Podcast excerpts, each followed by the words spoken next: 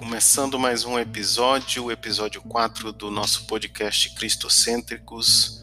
A nossa temporada é estudando os evangelhos e como a gente tem falado, a gente está estudando os quatro evangelhos, Mateus, Marcos, Lucas e João, é, como se fossem apenas um livro só, e estamos colocando é, nas ordens, né, na ordem cronológica de como todos os fatos aconteceram. Então, seguindo o nosso estudo semana passada, para fazer um breve, trazer uma breve lembrança do que estudamos no episódio 3, a gente terminou o assunto sobre o encontro de Jesus com a mulher samaritana, ali no poço de Jacó. É, depois também falamos sobre o segundo milagre, o segundo sinal miraculoso que Jesus fez também em Caná na Galiléia, assim como foi o primeiro. Esse segundo sinal miraculoso foi a cura do, de um filho de um homem, né, importante naquela região, procurou Jesus e foi atendido por um sinal de fé, uma ordem, uma palavra de fé e a confiança de fé daquele homem, e o filho dele foi curado. Também vimos no episódio passado é, que Herodes prendeu João Batista. Esse foi um assunto também que nós tratamos prisão de João Batista, feita por Herodes. Também falamos sobre a cura de um paralítico no tanque de Betesda, um paralítico que há 38 anos estava prostrado ali diante daquele tanque e Jesus o curou. E aquele fato daquela, da, daquele milagre, daquela cura ter sido realizado num dia de sábado, causou um grande alvoroço né, por conta dos judeus religiosos da, da religião judaica que ficaram indignados por Jesus ter realizado aquele feito no dia de sábado, né? Então não se atentaram ao milagre, ao, ao bem que Jesus fez àquele homem, mas a um tradicionalismo religioso que prendiam aqueles homens àquela religião e, e os fazia cegos para enxergar o bem que o filho, o próprio Filho de Deus estava trazendo à humanidade e às pessoas, e especialmente, especificamente aquele homem que jazia 38 anos doente e foi curado naquele dia. Mas isso não importou para aqueles homens, para que eles comecem, começassem a entrar num debate com, com o Senhor Jesus. Então, seguindo o nosso estudo de hoje, nós vamos começar lendo em em Mateus, aliás, em Marcos, capítulo 1, do versículo 14 ao versículo 15, nós vamos começar a ver que Jesus vai começar a anunciar de fato o evangelho nas cidades. Ele vai voltar para Galiléia e vai começar a anunciar o evangelho. Essa mesma passagem nós vamos ter também descrita lá em Mateus, no capítulo 4, versículo 12, e também no Evangelho de Lucas, no capítulo 4, no versículos 14 e 15. Mas vamos ler apenas Marcos, capítulo 1, versículos 14 e versículos 15. Versículo 15. Diz assim: Depois que João foi preso, Jesus foi para a Galiléia proclamando as boas novas de Deus. O tempo é chegado, dizia ele. O reino de Deus está próximo. Arrependam-se e creiam nas boas novas. Isso foi o que Jesus anunciou. A gente vê que Jesus retornou para Galiléia, né? Então só para se você pegar um, um mapa de, de, de Israel nesses tempos de Jesus, você vai ver que toda essa região, a região da Galiléia, estavam lá a cidade contidas nessa, nessa região da Galiléia, a cidade de Nazaré, a própria cidade onde Jesus é, foi criado desde criança, né? É, a cidade de Cafarnaum, que foi onde Jesus passou a morar quando ele começou realmente a pregar o evangelho. Ele saía por toda a região de Israel, mas sempre ele voltava para casa quando se dizia que ele estava em casa, era em Cafarnaum. Ele começou, passou a morar em Cafarnaum quando realmente iniciou a pregar. Também estava ali a região, a própria região de a cidade de Caná, onde ele tinha realizado esses dois primeiros sinais miraculosos, né? A transformação da água em vinho primeiro e depois a cura desse filho do homem de um, de um homem importante naquela cidade, daquela região, como a gente falou na aula passada, no, no nosso episódio passado. Então, Jesus, justamente ao saber que João Batista foi preso, né, por Herodes, ele, de fato, ele começa a anunciar. Ele, ele, e o que ele faz é retomar o, o, o que João estava tinha começado. A gente vai ver que João começava é, falava justamente isso que a gente leu no versículo 15. Arrependam-se e creia no evangelho, nas boas novas. Então Jesus voltou para essa região, região da Galiléia, onde João ali estava, né, ele batizava ali no Jordão, próximo àquela região. A gente sabe que João e Jesus eram primos, eles tinham parentescos, então eles moravam naquela mesma região. E justamente Jesus volta para lá e ele começa a anunciar o evangelho partindo dali, da onde João também já estava pregando. Então ele retoma essa pregação, esse anúncio das boas novas, justamente do ponto de partida onde João tinha começado. Então, se João foi preso, Jesus pensou: ele foi preso, agora eu vou, agora é comigo, agora eu vou assumir. Foi para isso que eu vim e eu vou começar justamente do início, de onde João tinha iniciado. Eu vou retomar é, o que João já estava fazendo.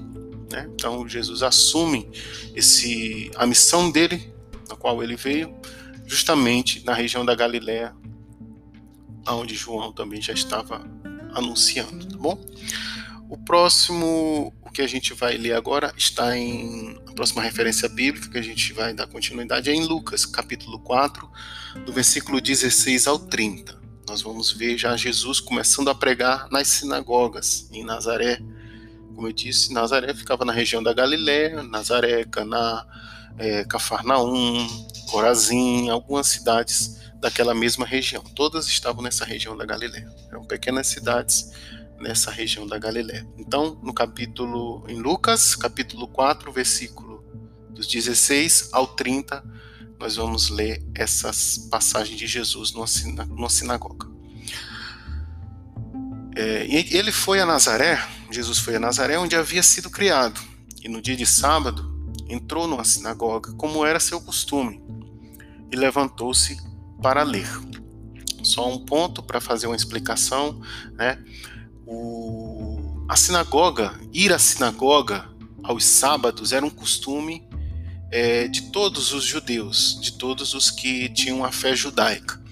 Né? E o que era a sinagoga? A sinagoga era uma igreja, né? muita gente se engana, pensa que as sinagogas naquele tempo eram como se fossem igrejas ou pequenas, pequenas congregações. Na verdade, a sinagoga tinha sido criada com o intuito de ensinar, é como se fosse uma escola doutrinária para passar realmente os ensinamentos segundo a religião judaica, os costumes judaicos, é, toda eles liam lá a Torá, né, faziam as leituras tanto do Pentateuco, da, da, da, prática de fé e da prática de vida, da lei né, mosaica, também com os livros escritos com os, os falando sobre os profetas, justamente sobre o profeta, os livros que escreveu, né? O profeta Isaías, foi que Jesus vai ler aqui, a gente vai já ver na sequência. E era um costume dos judeus irem na sinagoga para é, nos sábados, que era um dia que eles não trabalhavam, não faziam nenhum tipo de trabalho, então para manter esse costume, para fazer parte desse ritual da guarda do sábado, eles irem até a uma sinagoga da região, cada, cada uma das suas regiões tinha a sua sinagoga, e eles iam para aprender ou para ouvir a, a, leitura ali da, da, da Torá ou do, do, dos livros que estavam ali é, trazendo algum ensinamento sobre a lei mosaica ou sobre as profecias que, que tinham sido escritas né, há muitos e muitos anos atrás. Então, e as sinagogas foram criadas justamente lá na época do, da Babilônia, no exílio, quando os judeus tinham sido levados cativos pelos babilônios. Né, os babilônios destruíram o templo, era o lugar da adoração dos judeus, e levaram eles é, é, cativos para a Babilônia. E lá, como eles não tinham templo para poderem fazer seus rituais de adoração, é, eles não tinham, eles estavam cativos até essa, essa condição de estarem presos. Eles, o que é que eles fizeram? Eles começaram para manter viva os costumes judaicos, para manter vivos os costumes da, da adoração, não perderem a essência, né, na qual eles tinham sido ensinados. com os costumes religiosos, eles começaram a criar essas sinagogas que eram justamente os os escribas, aquelas pessoas que tinham a leitura na época, que sabiam ler, que sabiam, que conheciam a Torá, eles eh, levavam, anunciavam ou liam, faziam essas leituras para o povo nos dias de sábado, para eles manterem esse costume, manterem os rituais religiosos, manterem a, o seu costume religioso né, e não perderem, né, mesmo no, no, no, período do exílio. E quando esse período do exílio acabou, que eles voltaram novamente à terra de Israel, eles continuaram com, com as sinagogas, com esse costume das, das, das da criação de sinagogas, para atender realmente as pessoas de cada região no sábado. Então, cada região tinha a sua sinagoga. Tá? Então eles mantiveram esse costume e uma prática virou um costume, uma prática de todos os judeus nos sábados eles irem para a sinagoga para ouvirem a leitura da Torá, tá bom? Então, dando prosseguimento, o versículo 17.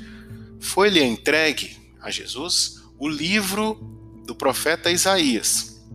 Jesus abriu e encontrou o lugar onde está escrito. Isso aqui também está escrito lá em Isaías 61, foi o que Jesus identificou. Né? Ele viu, é claro, que na, não, não era como a Bíblia que temos hoje, onde você encontra o nome do livro, capítulo e versículo. Não, era só um escrito, a Torá toda escrita, e quando ele abriu, ele achou o lugar justamente onde estava escrito isso aqui que ele vai ler, que está no verso 18. O Espírito do Senhor está sobre mim, porque ele me ungiu para pregar boas novas aos pobres. Ele me enviou para proclamar a liberdade aos presos e recuperação da vista aos cegos, para libertar os oprimidos e proclamar o ano da graça do Senhor.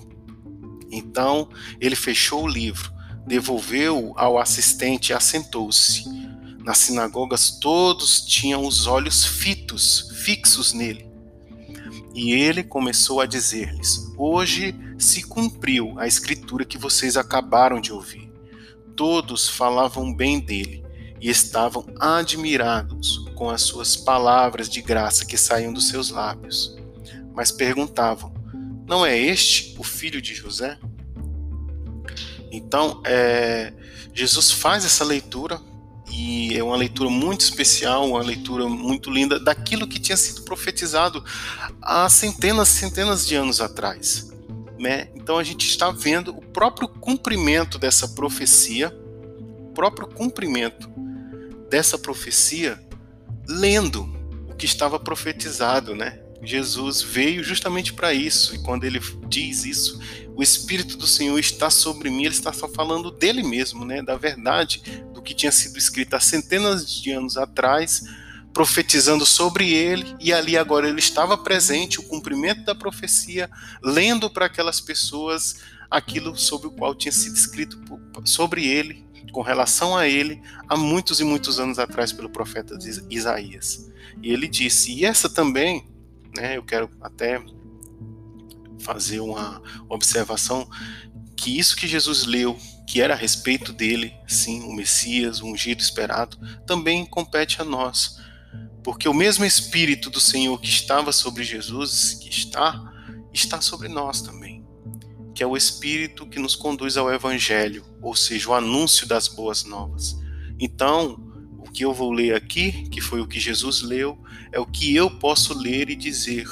Eu tenho sobre mim essa responsabilidade também, tal qual Jesus também assumiu. E vou só repetir o versículo 18 e 19. O Espírito do Senhor está sobre mim, porque ele me ungiu para pregar boas novas aos pobres. Ele me enviou para proclamar a liberdade aos presos e recuperação da vista aos cegos, para libertar os oprimidos e proclamar o ano da graça do Senhor.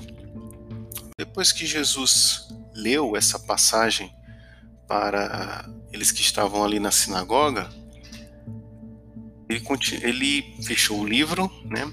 E devolveu ao assistente da sinagoga, como está aqui no versículo 20, e começou a dizer, no versículo 21, Hoje se cumpriu a escritura que vocês acabaram de ouvir. Todos falavam bem dele e estavam admirados com as palavras de graça que saíam dos seus lábios. Mas perguntavam: Não é este o filho de José? Jesus lhes disse: É claro que vocês me citarão este provérbio: médico, cura-te a ti mesmo. Faze aqui em tua terra o que ouvimos que fizeste em Cafarnaum. Continuou ele: Digo-lhes a verdade: nenhum profeta é aceito em sua terra.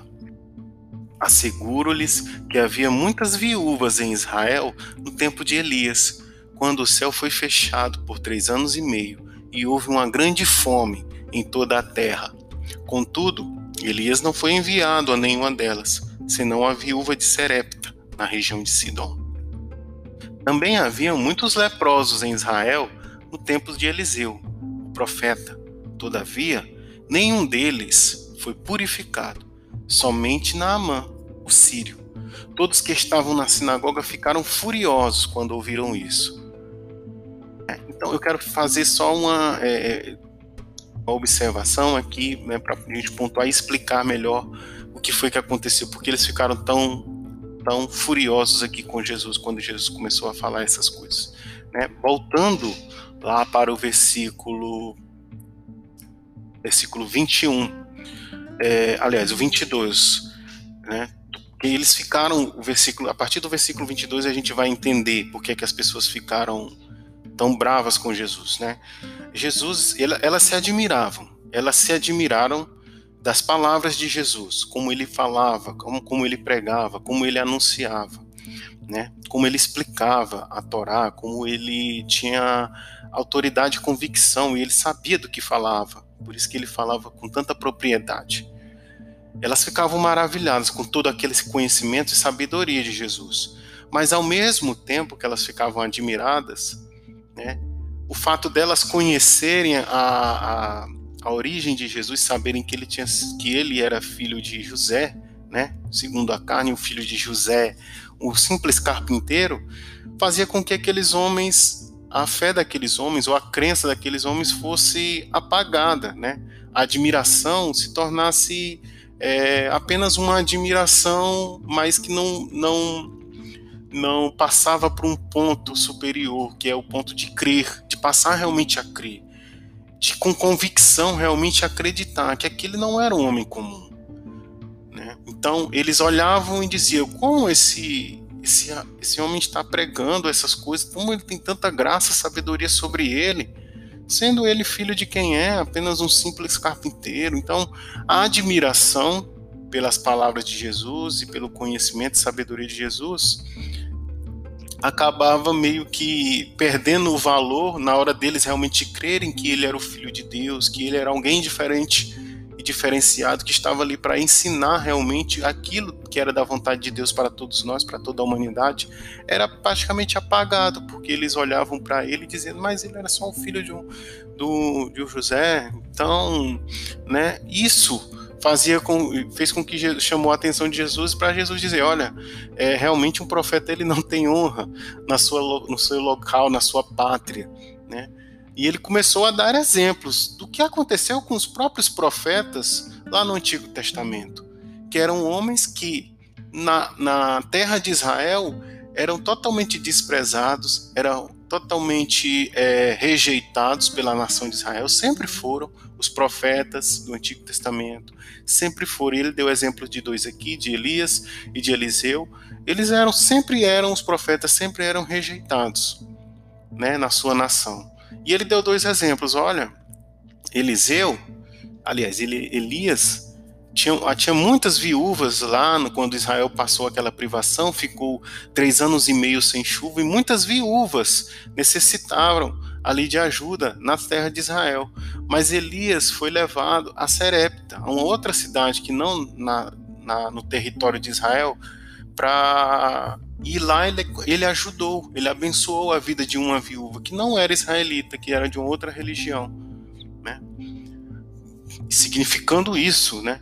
Que profeta tão rejeitado na região de Israel e poderia ser uma bênção para aquela região, como sempre era a função dos profetas, trazer a própria palavra de Deus, trazer a consciência de Deus para os homens, mas os homens sempre rejeitavam, rejeitavam isso. né, e a oportunidade que os profetas tinham de abençoar aquelas terras com palavras, com, com a graça de Deus sobre a vida deles, o Espírito de Deus sobre a vida deles, era totalmente ineficaz para o povo de Israel, porque sempre eles rejeitaram esses profetas e estavam rejeitando Jesus agora. E Jesus também deu outro exemplo, o exemplo de Eliseu. Ele disse: Olha, quantos leprosos não haviam na terra de Israel é, nos tempos de Eliseu? Mas nenhum desses leprosos foi curado, nenhum desses leprosos recebeu a graça de ser curado por Deus, porque rejeitavam, porque não criam, porque não queriam ouvir a voz de Deus através da vida do profeta. Rejeitavam esse profeta. Mas Naamã, que era um sírio, que era um homem que não era israelita, que não tinha os nossos costumes ou crenças, foi curado e recebeu essa graça, né? Então também nos faz pensar e meditar de dizer, não é porque Israel era o povo amado de Deus, que eles tinham um privilégio para com o Senhor. Eles sempre serão um povo, é, a menina dos olhos de Deus, alguém, é, é um povo que de onde surgiram profetas, de onde o próprio Filho de Deus também veio a surgir para anunciar o reino de Deus mas sempre eles rejeitaram. Foi o que está escrito lá em João, né, capítulo 1. Veio para o que eram os seus, mas os seus não receberam. Mas todos quanto receberam, deu-lhes o poder de serem feitos filhos de Deus, a saber, os que creem no seu nome. Então, a graça do Senhor é para todos aqueles que a aceitam de bom coração e querem né, receber e se. É, estar sujeita a ela e aproveitar dela e se deleitar dela, tá? Então, os homens ficaram, claro, indignados, os israelitas, o povo de Israel e os judeus, né, mais especificamente, eles criam que não, mas Deus é o nosso Deus, Ele é nosso, Ele faz conforme é, a nossa vontade, o nosso querer, Ele está, Ele está a nosso favor, nós é que, de, é, nós é que resguardamos ou nós é que mantemos a tradição puramente judaica de adorar somente a Ele. Mas isso não dá, não dá a eles o privilégio de serem atendidos em detrimento de outros, não. Deus é para todos, é Pai de todos, acolhe todos e a graça é para todos. Foi isso que Jesus veio ensinar, que a graça era para todos. Né? Então, era justamente isso, foi por causa disso que eles ficaram tão indignados, porque eles se sentiam a última bolacha do pacote, como vamos dizer assim. E Jesus vai justamente dentro da sinagoga, onde está todo aquele costume judaico de crer que eles eram a nação escolhida, o povo bem-aventurado. Com certeza são, tem seus lugares especiais, mas a graça de Deus é para todos, todos quanto querem receber. Né? E infelizmente o povo de Israel sempre rejeitou o povo judeu e os judeus, principalmente, que estavam ali fincados na religião judaica, sempre rejeitou né, os mandamentos de Deus e sempre levaram isso com, de forma muito, muito, é, muito fria, na frieza da religião, da religiosidade. Né? E isso é, faz toda a diferença, porque o relacionamento com Deus é através de sinceridade, de amor, de verdade, de espontaneidade em espírito e em verdade, como Jesus bem ensinou. Ah, então, continuando o versículo 29, então eles levantaram-se, expulsaram da cidade e o levaram até o topo de uma colina sobre o qual fora construída a cidade, a fim de atirá-lo e precipitá-lo para baixo. Eles queriam jogar Jesus lá de cima do alto, mas Jesus passou por entre eles e se retirou. Aqui a gente termina a passagem de Lucas, capítulo 4, no versículo 16 ao 30. Continuando agora, Mateus capítulo 4, do versículo 13 ao 17. Saindo de Nazaré, Jesus foi viver em Cafarnaum, que ficava junto ao mar, mar da Galiléia, na região de Zebulon e Naftali, para cumprir o que fora dito pelo profeta Isaías: terra de Zebulon e terra de Naftali, caminho do mar, além do Jordão, Galiléia dos gentios. Povo que vivia nas trevas viu uma grande luz sobre os que viviam na terra da sombra da morte, raiou uma luz. Isso tudo está escrito lá em Isaías, era profecia. Daí em diante, Jesus começou a pregar: arrependam-se, pois o reino de Deus está próximo. Né? Então, mais ainda, a Bíblia enfatizando os evangelhos, Jesus começou a pregar justamente nessa região da Galiléia. Continuando, né, e nossa última leitura do, do, nosso episódio de hoje está em Lucas, no capítulo 1 ao 11, onde Jesus começa a chamar novos discípulos. E aqui ele vai encontrar Pedro, André, Tiago e João, e ele vai chamá-los para ser seus discípulos. Vamos ler? Lucas capítulo 5, versículo do 1 ao 11. Certo dia, Jesus estava perto do lago de Genezaré, é o próprio mar da Galileia, né? E uma multidão o comprimia de todos os lados para ouvir a palavra de Deus. Viu à beira do lago dois barcos deixados ali pelos pescadores, que estavam lavando as suas redes. Entrou num dos barcos, o que pertencia a Simão, Pedro, né? e pediu-lhe que o afastasse um pouco da praia. Então sentou-se e do barco ensinava o povo. Tendo acabado de falar, disse a Simão: Vá para onde as águas são mais profundas, e a todos: Lancem as redes para a pesca. Simão respondeu: Mestre, esforçamos a noite inteira e não pegamos nada. Mas porque és tu quem está dizendo isto, vou lançar as redes. Quando o fizeram, pegaram tal quantidade de peixes que as redes começaram a rasgar-se. Então fizeram sinais a seus companheiros no outro barco para que viessem ajudá-lo. E eles vieram e encheram ambos os barcos, a ponto de quase começarem a afundar. Quando Simão Pedro viu isso, prostrou-se aos pés de Jesus e disse: Afasta-te de mim, Senhor, porque sou um homem pecador. Pois ele e todos os seus companheiros estavam perplexos com a pesca que haviam feito, como também Tiago e João, os filhos de Zebedeu, sócios de Simão. Então Jesus disse-lhe a Simão: Vem, não tenha medo, de agora em diante você será pescador de homens. Eles então arrastaram seus barcos para a praia, deixaram tudo e o seguiram. Tá? Então, para enfatizar e explicar bem melhor aqui, né, fazer um resumo de tudo que a gente acabou de ler. Jesus estava pregando naquela região, a multidão já começava a seguir, é, a forma como ele pregava e anunciava já começava a chamar muita atenção das pessoas e atrair muita gente. E num desses episódios, que foi esse que a gente acabou de ler, ele estava ali naquela região da praia, no Mar da Galileia, e ele vai até a região a, a, multidão comprimia, a multidão estava ali apertando ele, e ele vai até na beira do, do, do mar ali, né, e pega um dos barcos, justamente o barco de Simão, que não era um discípulo, já conhecia Jesus, mas ainda não o seguia, não o acompanhava, né, não, não, não era um discípulo ainda. E Jesus pede para que ele possa entrar no barco dele, que ele afaste um pouquinho o barco da praia, e Jesus fica ali, né, dentro do barco, pouquinho afastado da praia, na, no mar, e ele dali fica pregando para a multidão que está toda ali na, na beira da praia ouvindo. E depois que ele anuncia, ele olha para Simão e disse: é, Volta para o mar, lança as tuas redes lá. E Simão diz, oh, mestre, até numa, num, num, termo assim bem, bem coloquial, sem aquela, aquele, aquele respeito ou alguma veneração, não era essa forma com qual Pedro tratou Jesus. É como a gente dissesse, opa, comandante, tudo bem, vamos lá, vamos fazer isso. Ou então, opa, meu patrão, vamos lá. É, é um costume, um jeito, um modo de falar, né? É, mas bem é, coloquial à vontade, não, não que, que ainda Pedro tivesse Jesus como o seu mestre e ele fosse seguidor. Ainda não, ainda iria, iria chegar esse momento. E a gente vai ver exatamente quando isso, as coisas entre Pedro e Jesus começam a mudar, o respeito de Pedro para com Jesus. Então, Pedro disse: Mestre, tudo bem, vou lançar as redes. A gente passou a noite trabalhando, não pegamos nada, mas como o senhor está pedindo, eu considero bastante, então eu vou, vou fazer isso. E eles fizeram, jogaram as redes, foram ao mar, jogaram as redes, e eles pegaram uma quantidade enorme, mais enorme, mais enorme de peixes. Eles fizeram sinais aos outros barcos, Tiago, João, ali os sócios de Pedro, e eles foram e, e, cada um encheu seus barcos de quase a ponto de virarem os barcos de tão grande quantidade de peixes que eles pegaram.